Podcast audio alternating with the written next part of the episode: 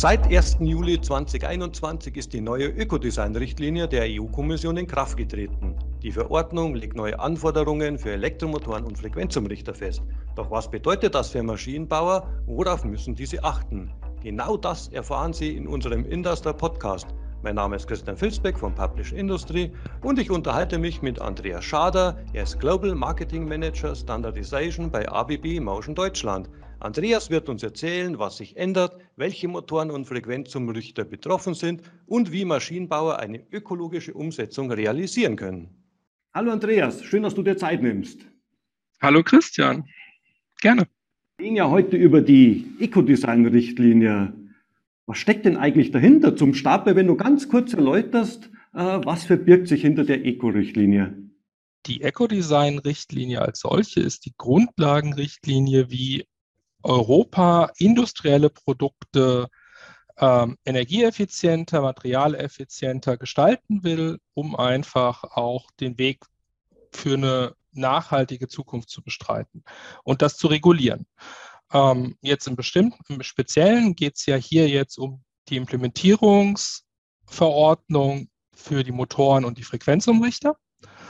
Und das sagt einfach, dass man alle fünf Jahre sich anguckt, wie hat sich der Markt entwickelt, was kann man tun, um noch effizientere Produkte auf dem Markt zu pushen. Und das ist jetzt auch passiert. Ähm, wir sind von der reinen Motorenrichtlinie auf eine Motoren- und Frequenzumrichter-Richtlinie gekommen. Wir haben den Scope einfach von den alten 075 bis 375 Kilowatt erhöht jetzt auf ähm, 012 bis 1 Megawatt Maschinen, alles noch im Niederspannungsbereich, aber haben vor allem jetzt die Frequenzumrichter dazu genommen. Das ist quasi das, was, neu, was wirklich neu ist an der Richtlinie. Genau. Und mhm. das ist, deckt jetzt schon so 90 Prozent der Produkte auf dem Markt einfach auch dann ab und auch damit auch des Energieverbrauchs. Und damit kann ich versuchen, diesen Energieverbrauch jetzt effizienter zu gestalten. Mhm, das ist ein gutes Stichwort. Du sagst Energieverbrauch. Wenn wir uns so die produzierende Industrie anschauen, dann benötigt er die viel Energie und 70 Prozent ungefähr werden durch Motoren gebraucht.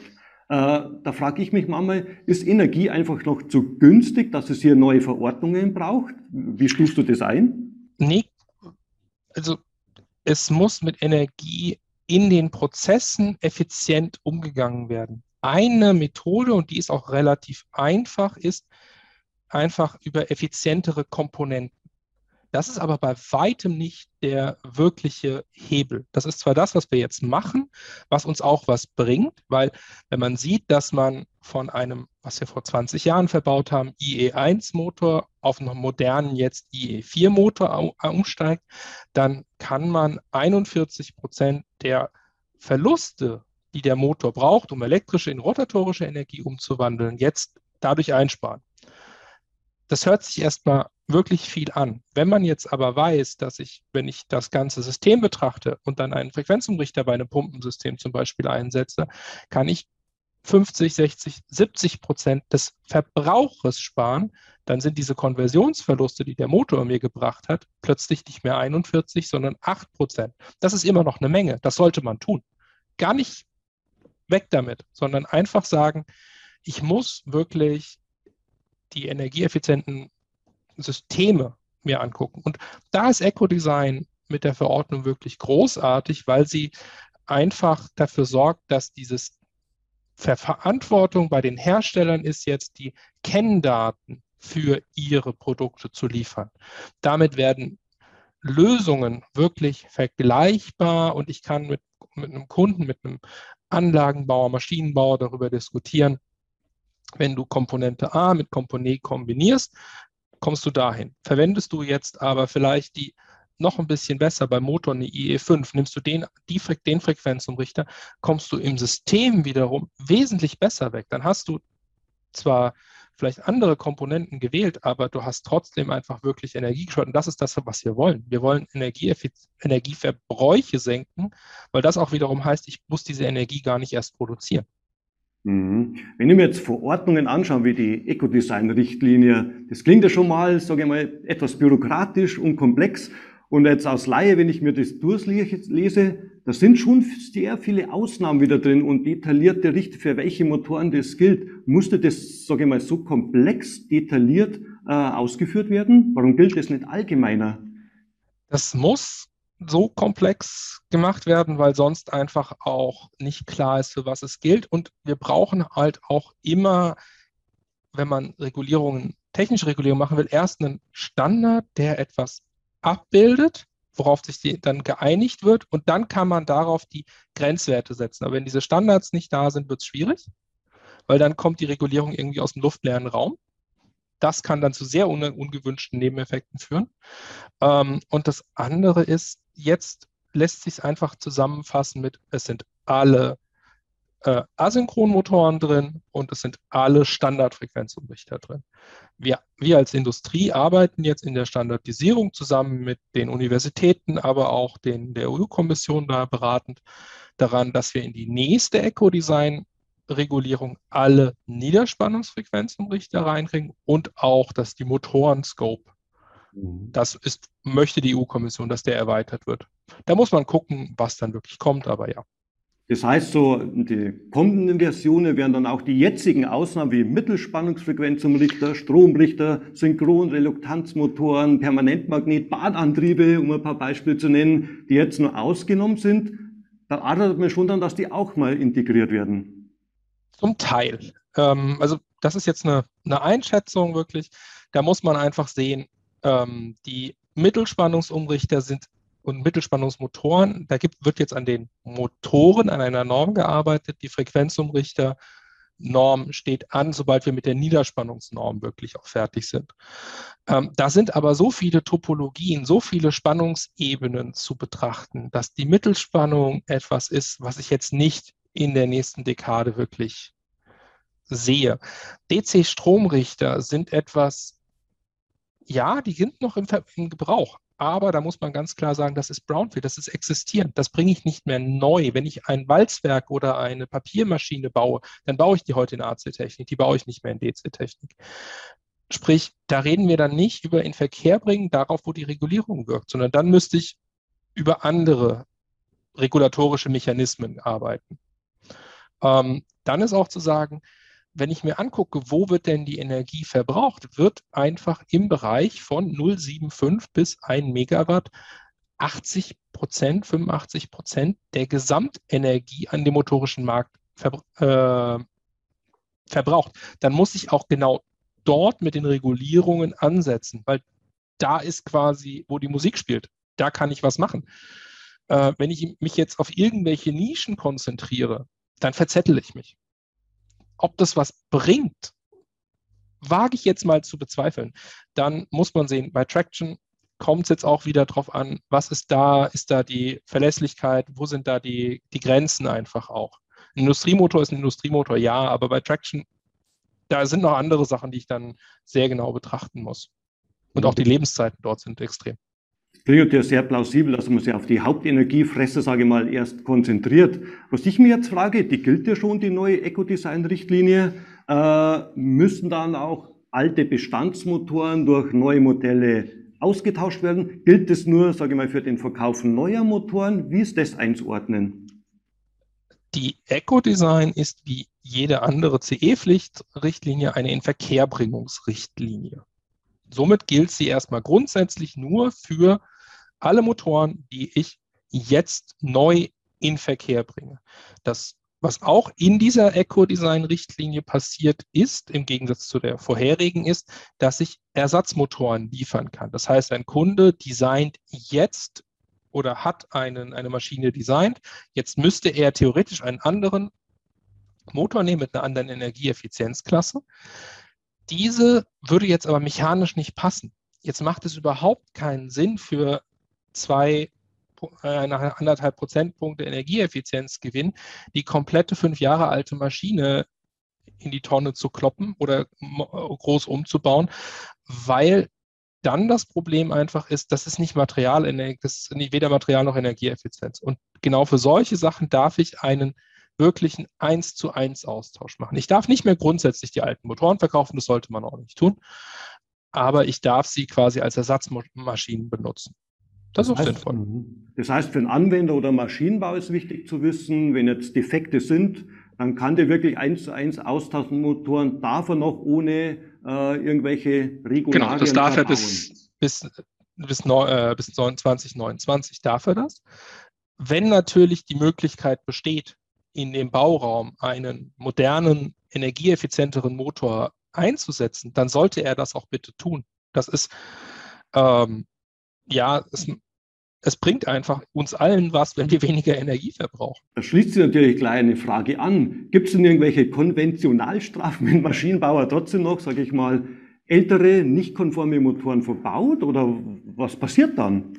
Auch da gibt es eine Marktüberwachung und ähm, wenn er sich im Rahmen seiner Möglichkeiten äh, die Motoren noch verbaut, ist das alles in Ordnung. Also Motoren, die von dem Hersteller vor dem 1.7.21 in Verkehr gebracht worden sind und jetzt auf Lager noch liegen, dürfen noch verbaut werden, die dürfen auch noch jahrzehntelang verbaut werden, überhaupt kein Problem. Die sind schon dem Markt bereitgestellt.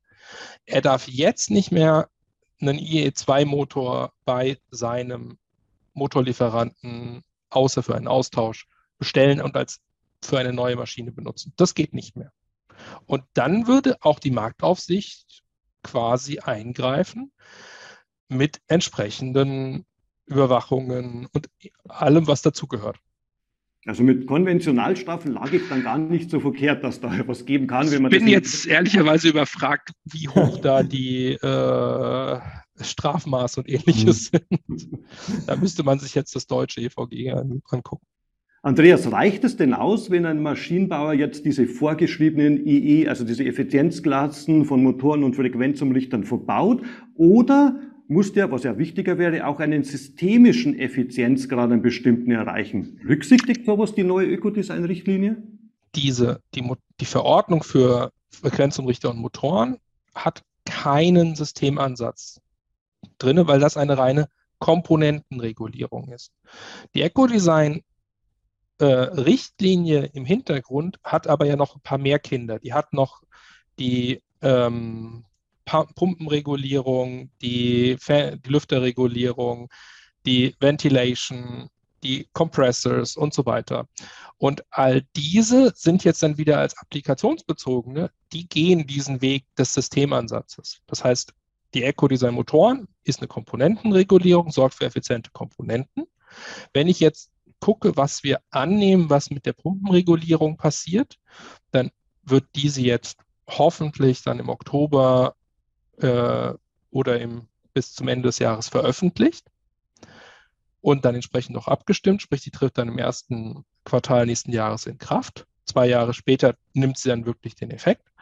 Ähm, und die hat dann eine reine Systembetrachtung zur Folge, wo ich dann die drei Komponenten miteinander verheiraten muss und dann eine, nicht nur den IE2 Frequenzumrichter, den IE3, IE4 Motor und die MEI 07 Pumpe nehme, sondern dass ich dann entsprechend sagen muss, ich brauche einen, auch, muss auch einen gewissen Energieeffizienzindex für das Gesamtsystem erreichen. Andreas, du hast vorher auch erzählt, dass der, das Leistungsspektrum von Kilowattklassen erweitert wurde mit der neuen Ökodesign-Richtlinie. War das vorher zu eng gegrenzt oder warum hat man das erweitert? Hat man gesehen? Nee, das ist jetzt wieder dieses, man fängt, man hat angefangen. So, und dann muss man einfach sagen, wenn man sich die Clusterung der äh, Leistungen anguckt und die Energieverbräuche anguckt, dann sitzt der Hauptenergieverbrauch im mittleren Leistungsbereich. Das ist irgendwie 75 bis 375 kW. Da wird ein Drittel der Gesamtenergie für Motoren verbraucht. So, dann werden 15, 20 Prozent im Bereich, der drüber ist, der jetzt dazugekommen ist, verbraucht, der 375er. Aber auch in diesem äh, 7,5 bis 75 kW werden auch 20 Prozent verbraucht und auch in dem kleinen Bereich 0,75 bis 7,5 kW werden 10, 15 Prozent verbraucht. So, und dann muss man ganz klar sagen, die alte Regulierung hatte einfach auch schon 70 Prozent des Energieverbrauchs. Und ich fange lieber klein an, lerne, wie das dann auch wirklich funktioniert und weiß, in fünf Jahren mache ich ja wieder was und erweitere dann sinnvoll. Auch da, wo wirklich Potenziale zu heben sind. und schlage nicht irgendwo mit einer Regulierung drauf, wo es dann den Nischenmarkt wirklich kaputt macht oder mir Sachen, wo ich keine Erfahrung habe. Muss, man muss sich das einfach langsam wirklich angucken. Verhindert diese Ökodesign-Richtlinie auch eine Überdimensionierung von Antrieben? Das ist oft das Problem, auf baut einen viel zu starken Motor ein. Gibt es ja, sage ich mal, äh, Empfehlungen, dass man darauf mehr achten muss, dass man auch. Das wäre wieder die Systemregulierung. Das mhm. ist das, was in der Pumpenregulierung dann kommt, wo ich dann sage, ja, deine Gesamtsystem muss den Energieeffizienzindex haben. Und da ich da gewichtete Lastprofile dann auch habe, kann ich dann wieder auch vergleichen, wenn ich den zu großen Motor nehme, dann mag der irgendwie am Nennpunkt relativ effizient sein, aber er fällt dann ganz sicher irgendwann in den Teillastpunkten ab von der Effizienz. Und das würde dann darüber bestraft werden. Wobei das auch schon viel früher einfach ansetzen muss bei den äh, Ausschreibungen, bei den Dimensionierungen, weil einfach ähm, natürlich hingegangen wird, es wird eine Worst-Case-Betrachtung gemacht, was brauche ich an Wasser, Frischwasserversorgung in diesem Bürogebäude, in dem Hotel.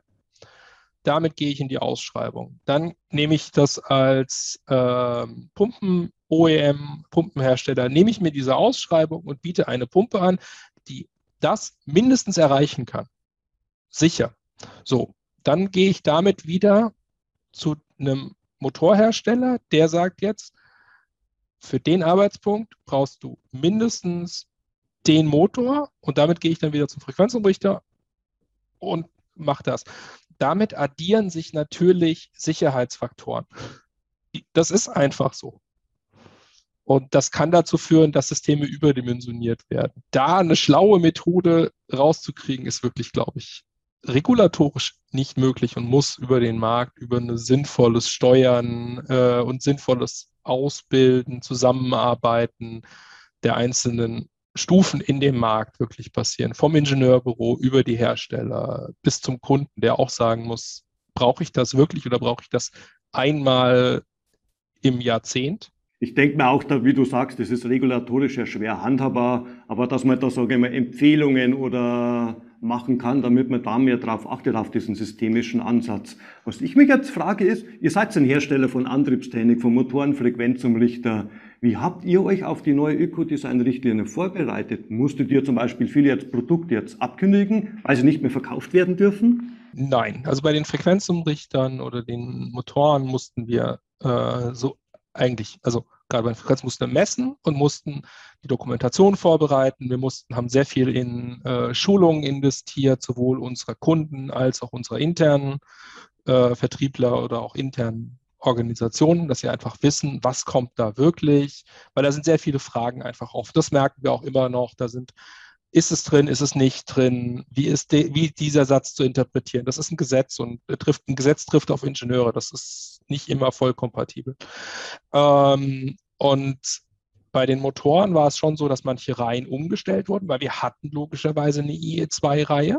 Die ist jetzt für Europa nicht mehr im Programm einfach. Da ist komplett dann auf die entsprechenden IE3, IE4-Reihen umgestellt worden. Wie unterstützt ihr eigentlich, sage jetzt mal, abseits von energieeffizienten Produkten, die ihr habt mit Motoren und Frequenzumrichtern, auch so eine ökologische Umsetzung beim Kunden? Macht ihr, sagen wir mal, auch eine Energieeffizienzberatung? Wir haben da mehrere äh, Möglichkeiten, dem Kunden zu helfen. Zum einen bieten wir genau das an. Es gibt ein äh, Asset Management bei uns, beziehungsweise ein Asset Assessment, Lifecycle Assessment.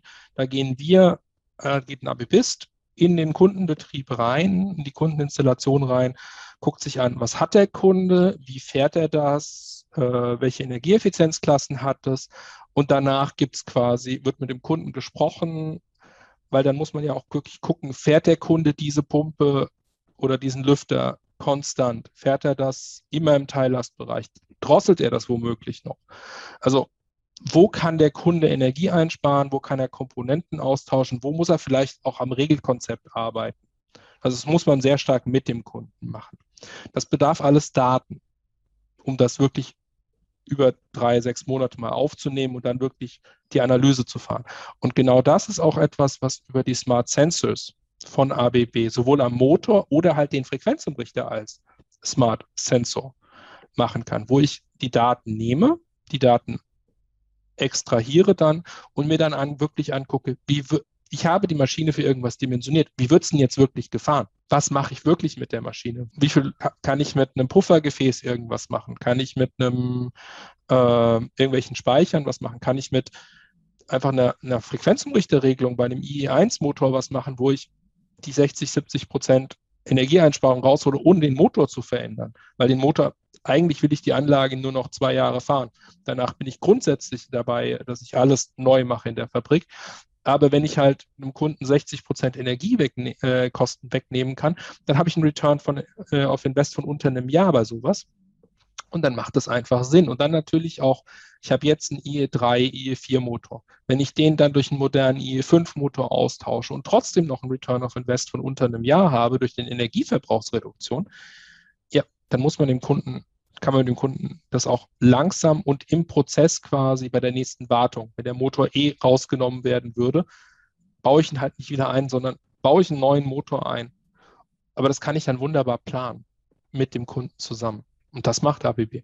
Mhm. Du hast gerade erwähnt, ihr habt einen Smart-Sensor, ihr macht Datenanalyse bei der Antriebstechnik. Da frage ich mich, kann man denn mit der Digitalisierung der ganzen Antriebstechnik nicht sogar viel mehr Energie einsparen, als jetzt durch, sage ich mal, simples, vorgeschriebenes Austausch von Komponenten? Ja, also die ähm, Studie der Europäischen Union geht davon aus, dass wir 15 Prozent Energie einsparen können. Das ist sehr ambitioniert also durch Digitalisierung, durch Smart Metering und ähnliches. Ähm, das halte ich für sehr, sehr ambitioniert. Ähm, wir können Prozesse signifikant besser verstehen. Und wenn wir Prozesse besser verstehen, können wir sie besser steuern oder regeln. Das ist so. Nur wenn ich Prozesse habe, also manche, an manchen Prozessen werde ich nichts machen können, weil die sind schon effizient jetzt. Natürlich habe ich auch noch Vorteile für die Ökobilanz, wenn ich Smart Metering, äh, Smart Sensors einsetze, weil ich sehe, plötzlich geht mein Verbrauch um ein Prozent hoch. Warum geht der Verbrauch um ein Prozent hoch? Das liegt schlicht und ergreifend meistens daran, dass ein Lager langsam kaputt geht. Dieses ein Prozent, wenn ich das weiß, kann ich das warten und mir diese ein Prozent Energiekosten quasi ja sparen. Und das ist ja dann auch wieder was, was mir ähm, wirklich hilft. Weil so wurde ein Lager ja eigentlich entweder nach, acht, nach fünf, sechs, acht Jahren, nach irgendwelchen Standzeiten halt ausgetauscht oder wenn es kaputt war. Wenn ich es aber vorher weiß, spare ich mir die Energie ein, die es mir vorher, weil es nicht mehr, weil es schon ein bisschen kaputt war, aber noch funktioniert hat, spare ich mir ein. Mhm. Andreas, du hast diese 15 Prozent äh, erwähnt, die die EU erwartet an Einsparen. Was erwartest du denn für CO2-Einsparungen durch die neue Verordnung? Durch die neue Verordnung? Äh, schwierig. Ich sehe da sehr stark das Zusammenspiel eher mit den Systemansätzen in der Pumpenregulierung, in der Lüfterregulierung oder das, was jetzt grundsätzlich kommt äh, über unsere Kunden, die von uns die sogenannten ähm, Scope 3 Reduktionen haben wollen, sprich die Emissionen, die ihre, wenn sie die Technologie ihrer Produkte umstellen, damit die Eduktion, äh, Reduktion der Emissionen bei ihren Kunden. Also im Frequenzumrichterbereich glaube ich grundsätzlich keine Reduktion, aber Frequenzumrichter sind einfach sehr effizient sowieso schon. Und ähm, 90 Prozent oder es gibt, glaube ich, keine Frequenzumrichter, die jetzt vom Markt verschwunden sind durch diese Regulierung. Sie sind mit reingekommen, sie müssen die Daten machen, die E2-Klasse war für die Frequenzumrichter jetzt äh, nichts, was irgendwie Technologie vom Markt entfernt hat. Da ist auch zu sagen, ein Frequenzumrichter spart per Definition erstmal Energie meistens ein in den Prozess. Schwer, die Adaption von Frequenzumrichtern schwieriger, schwerer zu machen oder sie vom Markt wieder ein Stück rauszudrängen, ist insgesamt kontraproduktiv. Also ich spare vielleicht ein Prozent bei einem Frequenzumrichter ein, verliere aber 10, äh, verliere aber 20, 30 Prozent Energieeinsparpotenzial auf die Applikation. Das macht keinen Sinn. Mhm. In den Motoren wird man was merken, aber da bin ich mit den Zahlen ehrlicherweise überfragt und ich glaube auch, dass wir einfach äh, das schwer greifen können, weil die Kunden jetzt wesentlich ähm, stärker darauf gucken, sowieso einfach über das globale ähm, Zero Emission. Wir möchten klimaneutral sein es hat ja, haben ja alle größeren Firmen jetzt ihre eigenen Sustainability Targets sich gesetzt, Nachhaltigkeitsziele. Und da diskutieren wir jetzt wirklich mit unseren Kunden halt, wie wir ihnen helfen können, ihre Ziele dann zu erreichen. Reduktion von Scope 3 und ähnlichem oder wie unsere Produkte ihre Fabrik effizienter machen können. Andreas, du hast jetzt schon einiges genannt, wo du noch Einsparpotenzial siehst und wie man das einordnet. Gibt es noch weitere Maßnahmen, wo du sagst, Mensch, da muss ich als Maschinenbauer darauf achten oder Anlagenbetreiber, noch mehr Energieeffizienz zu haben? Es passiert gerade sehr viel. Ähm, einfach, es gibt die Sustainable Product Initiative auf europäischer Ebene und das ist zum einen Eco-Design breiter zu machen wir sind schon drin, deswegen macht es uns jetzt nichts, aber die wollen möglichst alles, was irgendwie Energieverbrauch macht, mit reinnehmen unter die Eco-Design-Regulierung. Das ist der eine Ziel. Das andere Ziel ist, wo wir dann nicht Energieeffizienz betrachten, sondern Materialeffizienz betrachten. Also äh, Haltbarkeit, wie viel recyceltes Material habe ich in Produkten drin? Wie ist das, ist das recycelbar, das Produkt? Wie ist es upgradebar? Ist es reparierbar? Und diese ganzen Geschichten, was das wird noch wesentlich stärker kommen. Dann, welchen CO2-Fußabdruck äh, hat ein Produkt, das kommt?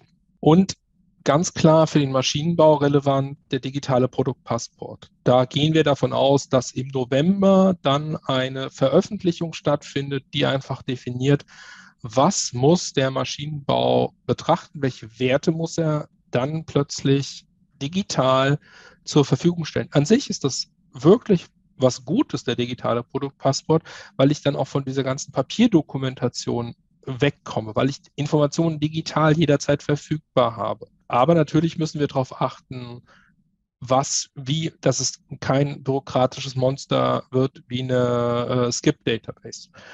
Das muss sinnvoll gesteuert werden. Und ja, also das ist so das größte nächste, was jetzt passiert, diese zwei Sachen. Andreas, ich würde sagen, vielen Dank für die Einblicke, die du uns gewährt hast. Sehr gerne. Und Sie, liebe Zuschauer, vielen Dank, dass Sie dabei waren und uns gelauscht haben. Bis zum nächsten Mal.